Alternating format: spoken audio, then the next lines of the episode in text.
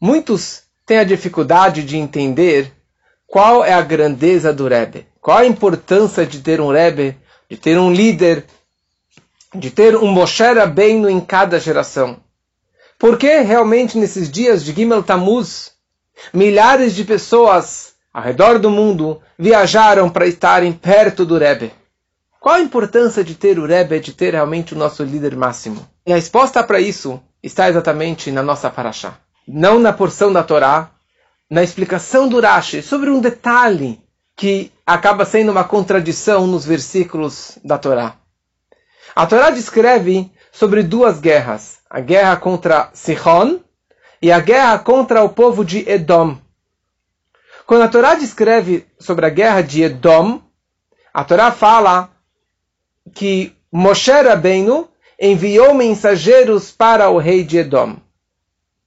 Só que num outro lugar consta que não foi Moshe que enviou esses mensageiros, e se foi o povo de Israel que enviou os mensageiros. Mesma pergunta fica em relação ao Sihon. Na nossa paraxá consta que foi o povo de Israel que enviou os, os mensageiros.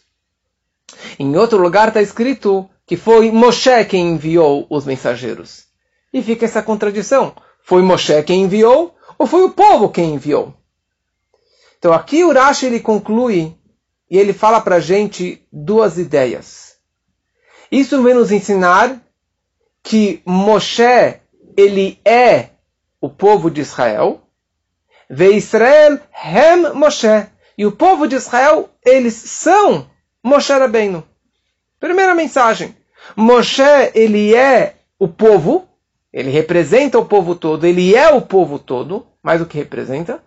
E o povo de Israel, ele é Moshe Rabbeinu. Shenasi Ador o Kechol Hador, pois o líder da geração, ele é como todo a sua geração, que é a Huakol, pois o líder, ele é tudo, tudo. E vamos entender melhor essas quatro frases. Primeira coisa, ele fala que Moshe, ele é o povo de Israel. Moshe Hu Israel. E isso está ligado com a ideia que o líder da geração, ele é como toda geração. O que, que significa essa ideia? E aqui podemos é, interpretar isso em cinco níveis. Então, a interpretação simples é que quando já ele é um líder comunitário, enquanto que ele está fazendo a sua atividade comunitária como um, um, um guia, como um mestre, então naquela hora ele é uma pessoa comunitária. Agora, quando que ele está na sua vida, na sua casa, comendo, dormindo no seu quarto, ele é uma pessoa particular. Ele é um PF, ele não é um PJ, ele é uma pessoa particular. Não. Líder, ele é toda geração. Ou seja, a vida de Moshe Rabbeinu é o povo. Ele não tem uma vida particular. Ele não é uma pessoa particular. Ele é, na verdade, uma pessoa comunitária. Nada que ele tem na sua vida representa só ele, a comida particular dele. Tudo que ele tem, tudo que ele faz, isso tem a ver com o povo, porque ele essencialmente ele é um ishtziburi, um homem comunitário. Mais a fundo, a essência dele, fala a próxima frase, Israel hem Moshe. O povo de Israel, eles são Moshe. Por quê? Shehanasi hu hakol. Pois o líder, ele é tudo. E aqui interessante. Ele muda a frase de antes. Antes ele falou que o líder é como toda geração. E aqui ele acrescenta, fala que o, o líder, ele é tudo. Então, a primeira coisa, a essência dele é as pessoas da sua comunidade. As pessoas não somente da sua comunidade, mas toda a sua geração, isso é a vida dele. E aqui ele fala não somente que a vida dele são as pessoas, mas ele é Hakol, ele é tudo. Tudo que tem naquela geração depende unicamente deste líder. Olha só, Moshe Rabbeinu, ele trouxe o maná, comida, pão para o povo. Ele trouxe as codornas, carne para o povo. Ele trouxe dinheiro para o povo. Ele trouxe água para o povo. Ele trouxe as nuvens da glória protegendo o povo.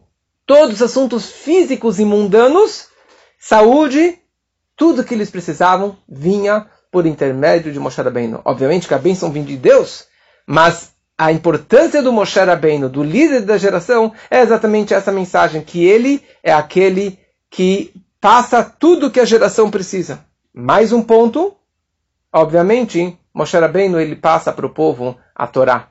Ele passa toda a parte espiritual para o seu povo. E aqui nós começamos a entender a diferença entre um Rebbe e um Nassi. Normalmente nós chamamos Rebbe. Rebbe é o acróstico de Rosh Bnei Israel, a cabeça do povo de Israel. Qual a diferença entre Rebbe, que é cabeça do povo de Israel, e Nassi, que é o líder? Quando a gente fala cabeça, então cabeça tem uma responsabilidade. A cabeça ela inclui todo o seu corpo. Ele é o líder do corpo, ele é o líder de toda a geração. Ele unifica toda a sua geração. Mas só em assuntos comunitários, quer dizer, só em assuntos do corpo que, que tem a ver com a cabeça. Nasci vem na palavra de hitnasut, de elevação.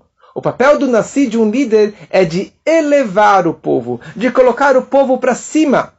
Ou seja, mesmo como ele está para cima do povo, separado do povo, no palácio dele, na, no, no, no, aposento real dele, mesmo ali, ele é um líder. Ele é o comunitário. Ele é o líder comunitário. Mesmo na sua vida particular, coisas que ele faz particularmente, ele influencia na, no que está acontecendo no mundo. Uma história muito bonita que descreve essa situação.